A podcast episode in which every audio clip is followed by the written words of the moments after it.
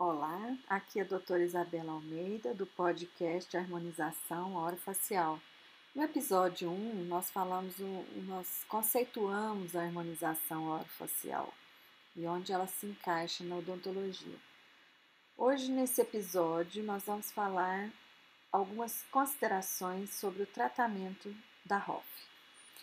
Quando a gente pensa nos tratamentos que envolvem a harmonização orofacial, além da queixa do paciente, devemos levar em consideração alguns outros fatores. Uma anamnese bem feita, com levantamento do histórico médico-odontológico do paciente, a solicitação de exames complementares, como cefalometria, análise facial e os recursos disponíveis, seja terapia de indução percutânea do colágeno, intradermoterapia, PRP, PRF, toxina botulínica, preenchedores, fios, hidroxapatita e etc e como aplicar esses recursos. Além de tudo isso, como somos dentistas, devemos considerar a, considerar a conexão com outras especialidades. Outras considerações envolvem a idade, o sexo e a etnia. Ah, façamos algumas considerações acerca da idade do paciente. Tanto a idade cronológica quanto a idade fisiológica são fundamentais no planejamento do tratamento. A análise individualizada deve incluir avaliação da qualidade do tecido, a extensão e o padrão da perda de volume de tecidos moles e duros, a extensão e o padrão de contração muscular e as alterações da superfície da pele. Por exemplo, não se deve adotar um padrão de 25 anos de idade para uma pessoa de 50 anos de idade que já está com o suporte esquelético facial esgotado sob pena de se produzir resultados indesejáveis, como saliências e volume em excesso. Uma abordagem conservadora é sempre preferível, particularmente com preenchedores de ácido hialurônico, lembrando sempre que menos é mais. Embora isso pareça óbvio, pode não ser tão claro se a gente começar a usar algoritmos e pontos de referência cutâneos que mudam com a idade em substituição à abordagem adaptada e individualizada no paciente. Não há idade máxima além da qual os pacientes deixam de se beneficiar da restauração volumétrica. O declínio, porém, o declínio da qualidade do tecido e a consequente frouxidão da pele são indicações para combinar outros preenchimentos e outras terapias, como laser ou mesmo a cirurgia, quando apropriado. Em pacientes mais velhos, menos locais de injeção e menores doses de toxina, por exemplo, podem ser indicados se a massa ou a função muscular estiver reduzida. Em pacientes mais jovens, as desarmonias relacionadas à idade ainda não são tão evidentes, então a ênfase é na modificação de características congênitas ou de desarmonias adquiridas, independentes da idade como no caso de lesões. O tratamento de pacientes mais jovens é comumente descrito como proativo ou preventivo. Por exemplo, a aplicação de toxina botulínica para linhas frontais já presentes no início da vida adulta. Em relação às considerações acerca do sexo, a gente deve lembrar sempre que a face masculina e a feminina apresentam diferenças anatômicas e esteticamente atraentes segundo o sexo, e por isso a abordagem de tratamento adota princípios diferentes. A harmonização do rosto feminino busca a forma de coração ou triângulo invertido, buscando preencher a proeminência nos terços superior e médio com um cone facial menor.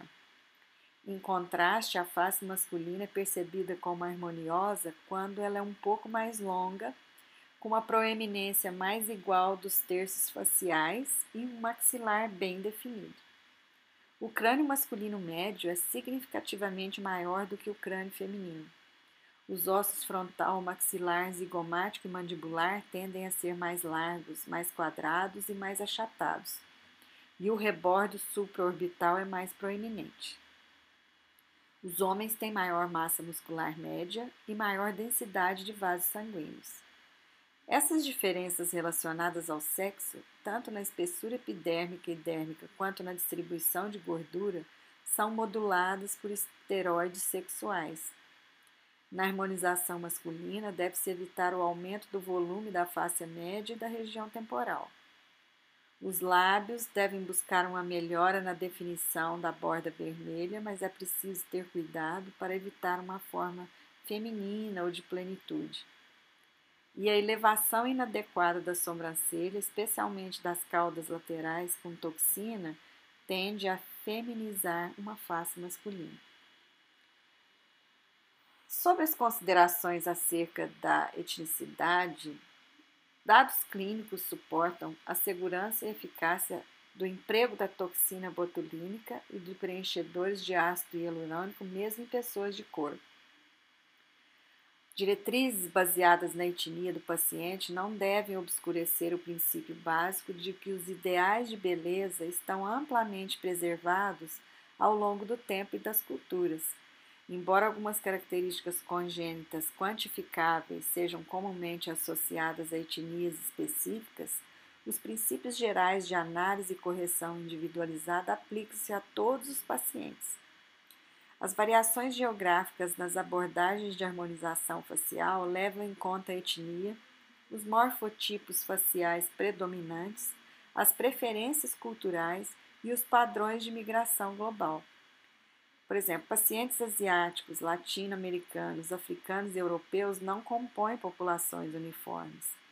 Existem variações físicas e culturais significativas nos vários continentes. O casamento multiétnico aumenta a multiplicidade de morfotipos faciais, resultando em diferenças qualitativas e quantitativas na abordagem do tratamento. Em comparação, por exemplo, com os brancos, os asiáticos são mais propensos a, exibir uma retrusão da face central, um achatamento da face medial antero-medial, uma fossa piriforme mais recuada, uma testa mais plana e mais larga. Também apresentam retrognatia e microgenia.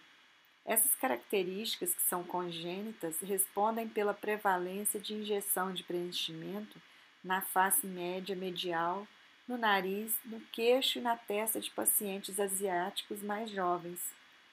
Em pacientes mais velhos, a volumização dessas regiões continua sendo uma prioridade, em conjunto com a correção de desarmonias relacionadas à idade.